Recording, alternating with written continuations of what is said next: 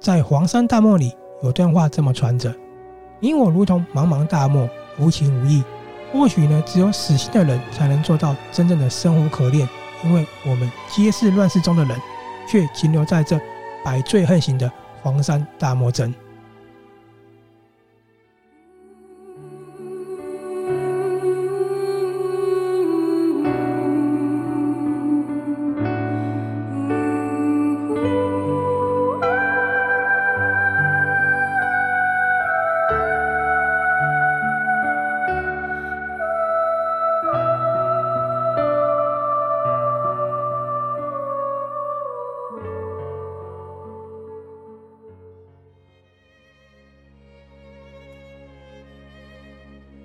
谈及黄山呢，它意指大坝、大武、大屯、大峪四峰相连而成的山脉。那因为常年高温，有大风吹，旅人奔，总是呢黄沙滚滚，取名为黄山。因此，并非一座山，指的是一个区域。而对比呢，夏日总是绿意盎然，冬日白雪皑皑的圣山山脉来说，真的是反差如阴阳啊！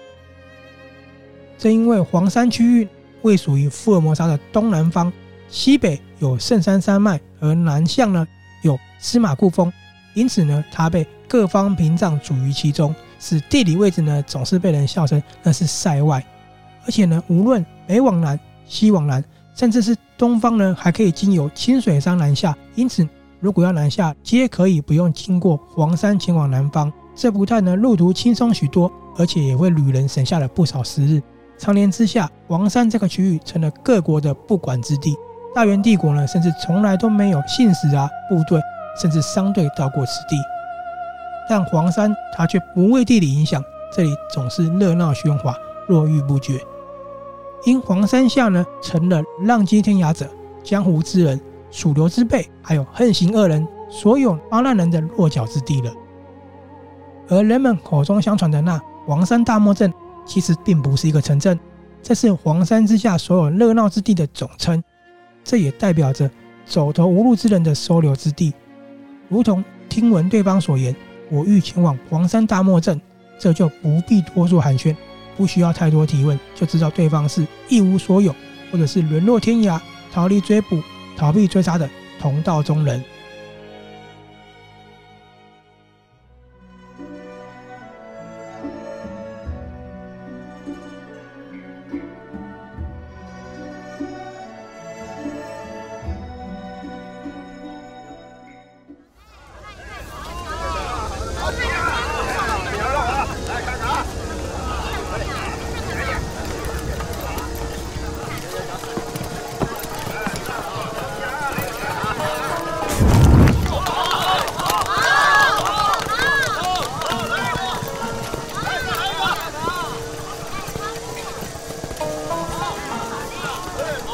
哎，过往的老爷太太们都往这边看了啊！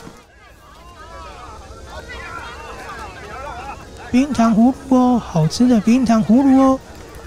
烤山猪嘞，好吃的烤山猪跟米酒香肠嘞！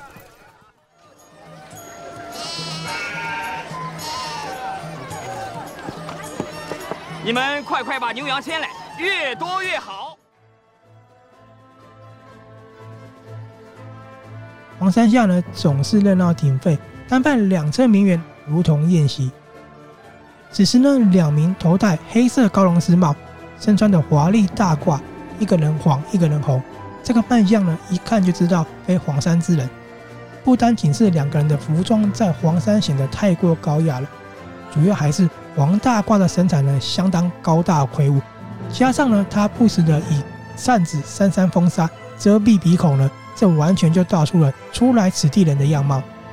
这个模样呢，连路边的摊贩都不忍心揶揄了几句：“啊，下来呢，你阿那没塞啦！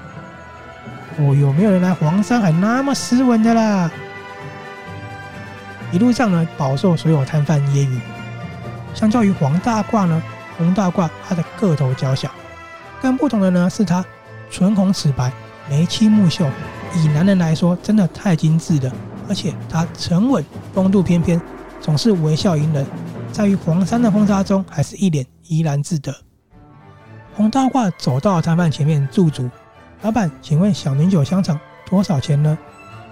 还有小兄弟，你识货哦！我跟你讲，这个猪肉啦，是今天上午刚抓现宰的哦。啊，这个米酒，哎呦，不是我自夸，多香啊！哎，小兄弟，我看我们今天有缘，一只就六十元嘛。可是呢，还没等到洪大褂开口，黄大褂呢就一步踏前了。哎，你有没有搞错？土匪啊，坑外人是不是？我看这个一只不过就三十而已，酒搞不好你还喝剩的好不好？眼看两个人就要起了冲突，洪大挂趋前拍拍黄大褂的胸前做安抚：“师兄啊，没事的。我看老板也是辛苦之人。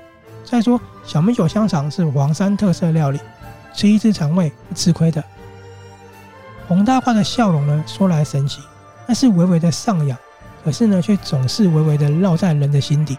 那是一种说不出的心暖，而且呢，它带着花去所有纷争的迷人。明明仅是微微一笑呢。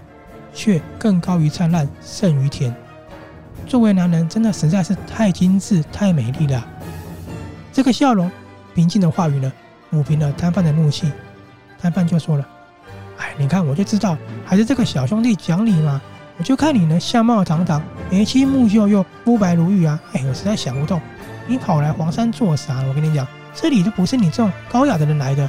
还有还有，你看旁边你这个伙伴。”倒是他哦，看起来哦，怎么样就一脸匪样了。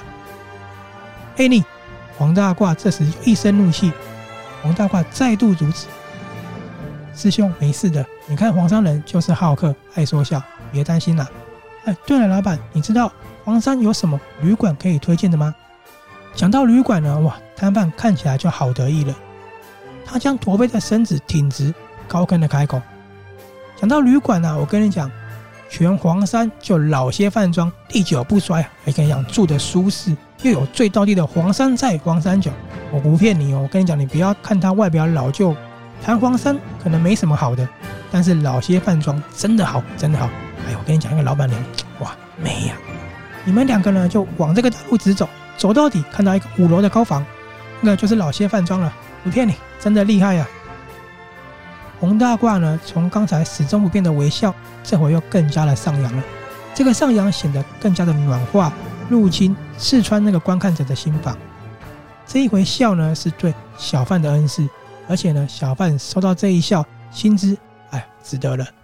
洪大褂掏出了钱，这一百就不用找了，大哥多谢啦。摊贩收下钱之后呢，笑呵呵又哈腰鞠躬的，恭送两人离去。在离去前呢，黄大褂不禁多问了一句：“哎，按理说旧有没有一个比较新的吧？你看看我这个小兄弟，哎，让他住个舒适一点的好不好？这里到处都是风沙，受不了啊！”问得好，我跟你讲，没有，全黄山就这么一间老些饭庄。我靠，我去你的！哎，不是说历久不衰吗？其他都摔了吗？这时候呢？一个笑意呢，要化解两人的争执。这个笑意呢，是来自于洪大褂。他一边笑着，一边拍着黄大褂说：“我就说黄山人，他真的是爱说笑呢。与刚刚不同的是呢，这一笑不再是微微上扬，而是出声响，是开怀，是如此美如泉的笑声。”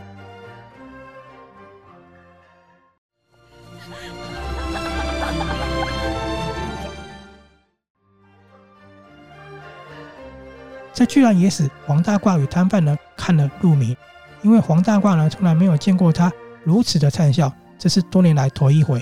而摊贩呢更是张口失了魂，似乎发现了怎么会为一个男人着迷到这种地步呢？立即回过头继续忙碌。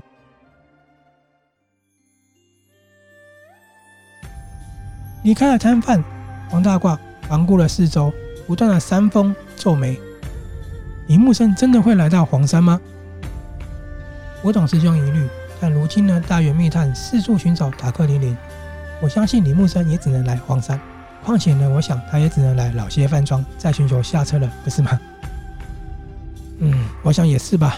现在只求大元离妖，还不知道李木生带着大肚仙公主走，不然的话，我相信他绝对大军踏平黄山、啊。不知呢，是否是因为天气太过炎热，黄大挂不论怎么扇风，汗呢依旧如雨落下。他祈求。真的是因为炙热落下的汗而被畏惧的冷汗。他再度扇了扇风，随即开口：“我们走吧，我实在受不了这鬼天气了。老些饭庄最好他妈的给我好过一点啊！”